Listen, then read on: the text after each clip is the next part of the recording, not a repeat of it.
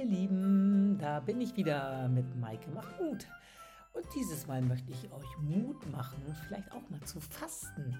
Ich habe nämlich tatsächlich drei Wochen gefastet von Ostersonntag an und habe jetzt eine Woche Fasten danach sozusagen rum und muss sagen, es war einfach richtig, richtig klasse.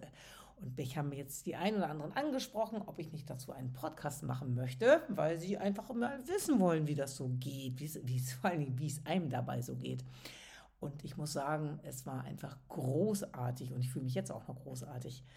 Drei Wochen, ich glaube insgesamt waren es jetzt, glaube ich, sogar 23 Tage, einfach nur, ja, ich würde sagen, einfach nur trinken, trinken, trinken, trinken. Wasser trinken, Tee trinken und Brühe trinken, Gemüsesaft abends heiß machen als Getränk, so als Suppeersatz vielleicht ein bisschen Brühe reintun. Das war sozusagen das, was ich mir drei Wochen lang gegönnt habe.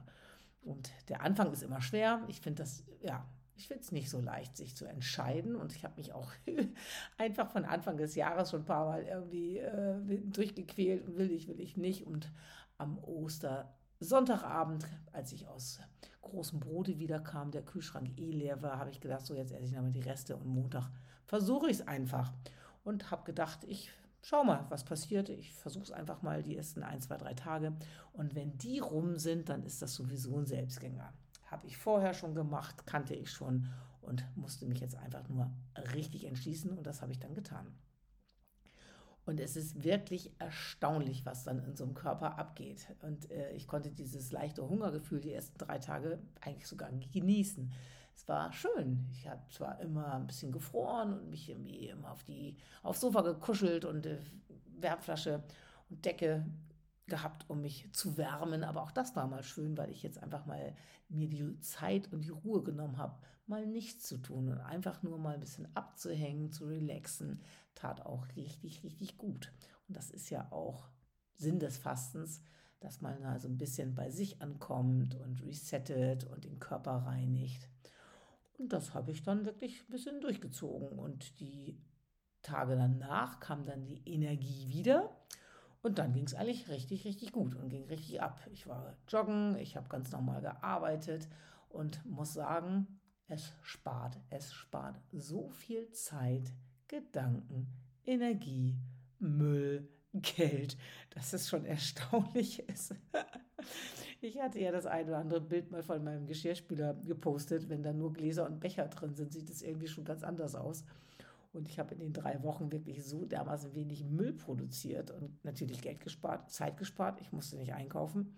Und da ich mir jetzt auch keine aufwendige Fastensuppe gekocht habe, wie andere das vielleicht machen, äh, und ich einfach nur Bio-Gemüsesäfte mir gekauft habe, die dann tatsächlich heiß gemacht habe abends, ja, war das äh, eine Riesenzeitersparnis, die ich dann bei meiner Coaching-Ausbildung investieren konnte und beim Lesen und Videos gucken der Ausbildung, ja, die ich einfach richtig gut für mich nutzen konnte. Und am Ende war es dann tatsächlich so, dass ich insgesamt ca. 7 Kilo abgenommen habe in drei Wochen.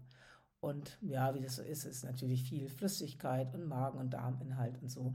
Aber ich habe das jetzt ungefähr gehalten. Und das, was ich damit auch erreichen wollte, nämlich diese doch etwas dicker gewordenen Oberschenkel mal ein bisschen wieder schlanker hinzukriegen vor der Beach- und Bikini-Saison, ist mir auch gelungen. Dann sind überall so eine Popo, Hüfte und an den Oberschenkeln jeweils so 4, 5 Zentimeter Umfang sind dahin geschmolzen. Und das ja, fühlt sich natürlich richtig gut an.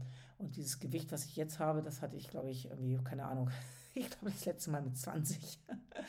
jetzt ist es natürlich die Aufgabe, das zu halten und ähm, dieses gute Gefühl auch zu bewahren. Und ja, ich weiß natürlich, ich könnte wieder fasten, dann komme ich da auch wieder hin. Aber schöner ist es natürlich jetzt einfach noch weniger vielleicht zu essen, bewusster zu essen, gesünder, noch gesünder zu essen, weil ich habe vorher schon ziemlich gesund gegessen. Und das einfach länger zu bewahren oder die ganze Zeit so beizubehalten. Ist natürlich auch cool. Ja, und was gehört dann so zum Fasten noch dazu? Dass man sich, glaube ich, richtig, richtig bewusst wird, was man eigentlich erreichen möchte, da meine mein ich jetzt gar nicht unbedingt Kilos, sondern ich meine auch dieses einfach Reinigen des Körpers. Und wer jetzt vielleicht viel Süßes isst, wer viel Kaffee trinkt und insbesondere Kaffee, wer da auf Entzug kommt, der kann auch schon körperlich ein bisschen leiden. Das hatte ich die ersten Jahre. Da hatte ich tatsächlich auch relativ viel Kopfschmerzen und fast so Gliederschmerzen, wenn so dieses Giftzeug aus dem Körper rausgezogen wird. Und das kann doch schon sehr unangenehm sein. Da ich mich aber jetzt die letzten Jahre schon ziemlich gesund ernähre, ich auch einen Wasserfilter habe, das heißt auch mein Leitungswasser ziemlich sauber ist und ich seit Oktober gar keinen Kaffee mehr trinke, sondern nur noch Lupinenkaffee, der ja koffeinfrei ist und auf ja, so eine deutsche Pflanzenbasis ist, habe ich dieses Mal überhaupt keine gesundheitlichen Probleme gehabt. Und das ist natürlich klasse, wenn das gar nicht mit Schmerzen verbunden ist. Eben, wie gesagt, nur ein bisschen mit, mit Frieren, aber das könnte auch an diesem richtig geilen Wetter liegen, was ja die letzten drei, vier Wochen nicht ganz so schön war. Und ähm, eins gehört natürlich auch dazu, das ist natürlich ein Thema, was äh, die meisten nicht so toll finden, aber man muss den Darm reinigen. Da hilft das nichts, weil auch das muss gereinigt werden. Der Darm so als größtes Organ im Körper, was ja für, ja, nicht nur für die Verdauung, sondern auch für die Versorgung mit äh, Nährstoffen und für die Reinigung des Körpers zuständig ist. Da muss man dann auch mal ran und äh, da gibt es das ein oder andere Reinigungsgetränk. Äh, Glaubersalz ist das, was viele trinken, was ich aber irgendwie nicht mehr so richtig gut runterkriege. Ich hatte dann ein anderes Getränk, äh, was man bekommt, wenn man eine Darmspiegelung macht. Das kann man sich, äh, ja, schreibe ich nochmal in die Bio, wie das genau heißt. Das kann man sich bestellen, hat den großen Vorteil, dass es nur eine kleine Menge, da reicht ein Glas, reicht dann auch, weil das schmeckt nicht gut oder mir schmeckt es nicht gut. Ja, und dann äh, gibt es so schöne Einmalklistiere, wo man dann sozusagen zwischendurch auch nochmal ein wenig nachhelfen kann bei der Darmreinigung. Und das sollte man alle, ja, zwei, drei, drei, vier Tage auf jeden Fall machen. Ist dann gesünder. Und wenn man das dann, ja, so macht, dann kann man auch richtig, richtig gut durchhalten. Wie gesagt, morgens ein bisschen Wasser, Zitronenwasser, dann gerne ein paar Säfte. Wer viel Sport macht, kann vielleicht auch den einen oder anderen Fruchtsaft sich äh, frisch machen. Aber Fruchtzucker ist natürlich nicht ganz so gut. Äh, wenn man den Effekt sozusagen noch verstärken will, dann ist es besser, wenn man ein bisschen Brühe sich macht oder auch nur einfach ein bisschen Gemüsesaft. Als Suppe, wie gesagt, gerade jetzt abends, wo es ein bisschen unangenehm draußen und fies kalt war, tat das richtig gut. Ich habe mir heute Abend auch gerade noch mal wieder eine gemacht. Und Tee ist natürlich auch mal schön. Ingwer-Tee und andere Teesorten. Dann, äh, ach, von dem Joseph McClendon, das ist so ein Kumpel von Tony Robbins. Der hat vor kurzem mal gepostet, dass er so einen Energy-Tee hat. Und das ist ein Bananentee. Den habe ich auch probiert. Und das ist eine ja, Bio-Banane mit Schale, klein schneiden in kleine Stücke. Und das muss so zehn Minuten im kochenden Wasser ein bisschen köcheln. Ich habe tatsächlich teilweise auch die Schale abgemacht, weil das dann noch bananiger schmeckt und dann am Ende ein bisschen Zimt rein und das schmeckt auch richtig lecker und man, ja, ich hatte wirklich das Gefühl, das gibt auch ein bisschen Energie. Und so habe ich mich dann die drei Wochen so, ja, von einer Woche zur anderen gehangelt und fühlte mich richtig gut. Und am Ende muss man tatsächlich, musste ich echt aufpassen und sagen, so jetzt mache ich wirklich auch Schluss. Nicht, dass ich äh, zu viel abnehme. Das äh, soll sich angeblich beim Fasten auch regulieren, dass der Körper dann einfach irgendwann auch aufhört abzunehmen. Aber nach drei Wochen war dann auch gut. Und das Fastenbrechen, das macht man dann mit einem Apfel. Ja, das ist auch schön. Einfach so einen richtig schönen Apfel sich zu kaufen. Und ich habe den ähm, ein bisschen gedünstet. Ähm, ja, letztes Mal habe ich ihn roh gegessen. Diesmal habe ich ihn so ganz bisschen in der Mikrowelle angewärmt und ein bisschen Zimt drauf und schmeckte auch richtig gut. Und dann kann ich euch sagen, habt ihr auch die erste Zeit so gut wie gar keinen Hunger. Das kommt dann langsam wieder und dann kann man wirklich ganz bewusst auf das Essen wieder achten, es ganz genau schmecken, was man sich gerade so Schönes antut. Und die anderen Sachen, auf die man vielleicht vorher Lust hatte noch, wie Süßigkeiten oder so, das ist dann weitestgehend bei mir jedenfalls weg. Das hatte ich zwar allerdings glücklicherweise vorher schon ein bisschen weggemacht, ähm, oh, weil ich es einfach weggelassen habe und jetzt eigentlich den Junker gar nicht mehr habe. Und wenn ich dann mal was Süßes haben will, dann mache ich mir einen super leckeren ähm, veganen Schokokuchen, wo die Schokocreme allein schon geil ist als Brotaufstrich. Oder das kann man auch nachmittags mal mit Banane so zum Kaffee irgendwie auf einer Waffel, äh, ja, Reiswaffel äh, sich gönnen mit ein bisschen Blaubeeren. Ist total krass. Und das sind einfach Datteln eingeweicht in Wasser und mit Kakao in Mixer. Und das ist eine sehr, sehr geile Schokocreme, die man dann auch als gesunden Nutella-Ersatz nutzen kann, wenn man dann mit dem Fasten wieder durch ist. Ja, also und der Kuchen äh, ist mit Süßkartoffeln. Das macht auch ein richtig gutes Gefühl. Da ist kein normaler Zucker drin. Da sind Süßkartoffeln drin, unterschiedliche Mehlsorten. Ist auch einfach richtig klasse und lecker.